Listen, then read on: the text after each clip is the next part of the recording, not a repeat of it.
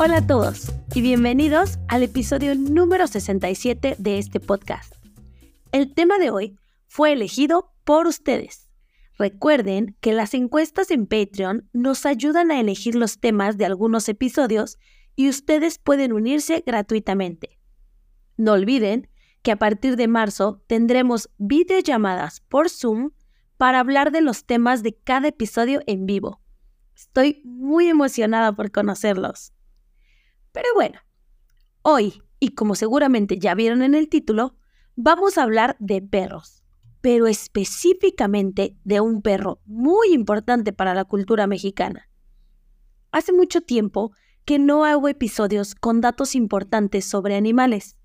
¿Recuerdan que tenemos episodios sobre los elefantes, las jirafas, los perros y los gatos? Si no los han escuchado, vayan ahora mismo, porque estoy segura de que van a aprender muchísimo sobre estos animales hermosos. El día de hoy vamos a hablar del Xoloscuincle, un perro tan antiguo que Cristóbal Colón escribió en su diario sobre él un perro que existió en la época de los aztecas y que en la actualidad es un símbolo de la cultura mexicana.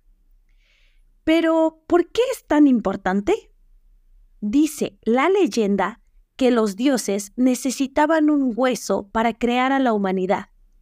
Este hueso se encontraba en el inframundo.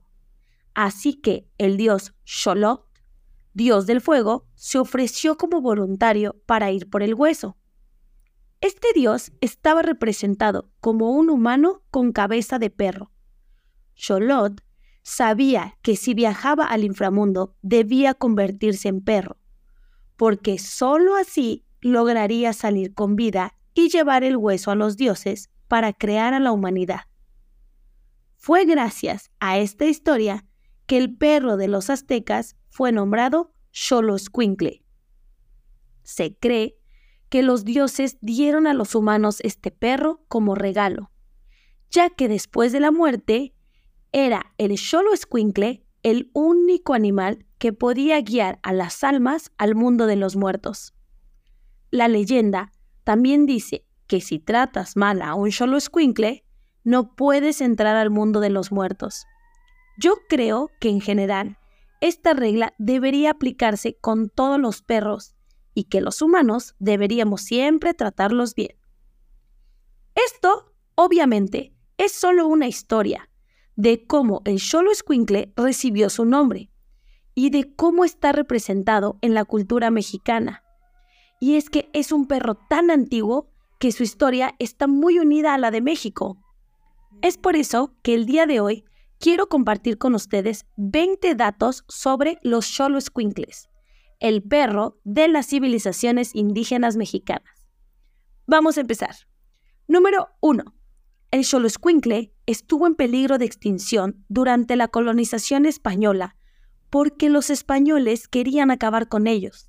Afortunadamente, algunos perros huyeron a las montañas de Guerrero y Oaxaca, en el sur de México, donde fueron encontrados después de algunos años.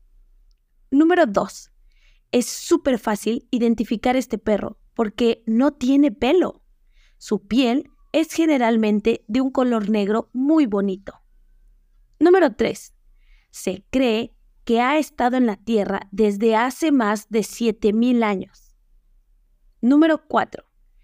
Eran enterrados junto a sus dueños porque se creía que eran guías hacia otro mundo después de la muerte. Número 5.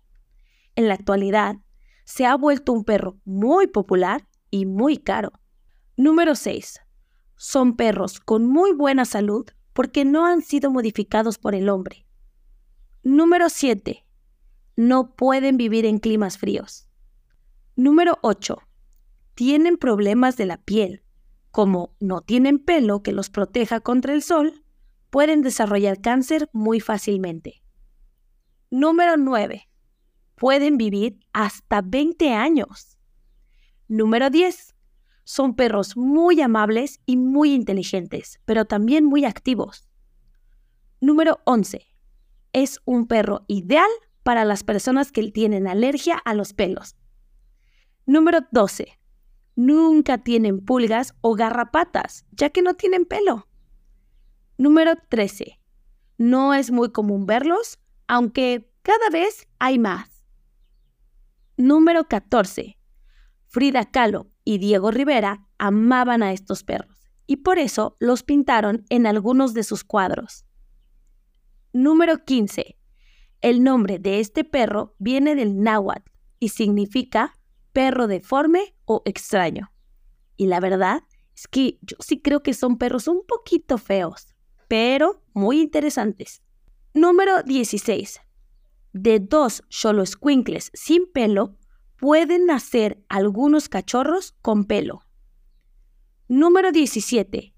Se creía que algunos squinkles que tenían manchas en el cuerpo era porque ya habían llevado algunas almas al mundo de los muertos.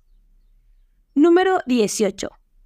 Las culturas prehispánicas creían que los xoloscuincles podían proteger las casas de malos espíritus.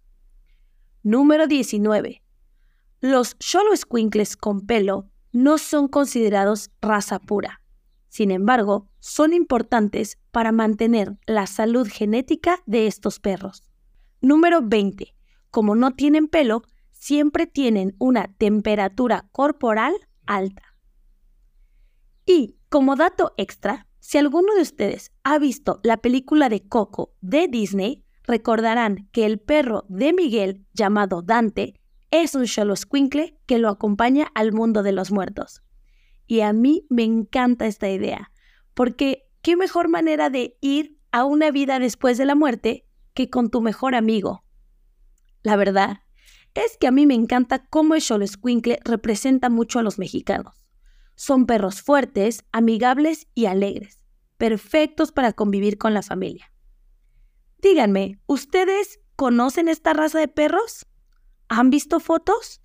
Me encantaría que me dijeran qué les pareció esta información aquí abajo en los comentarios. No olviden que el próximo mes ya podremos hablar sobre estos temas en vivo. Así que no olviden unirse a Patreon. Les dejo el link en la descripción. Muchas gracias por escuchar, mucha suerte con tu español y sigue aprendiendo.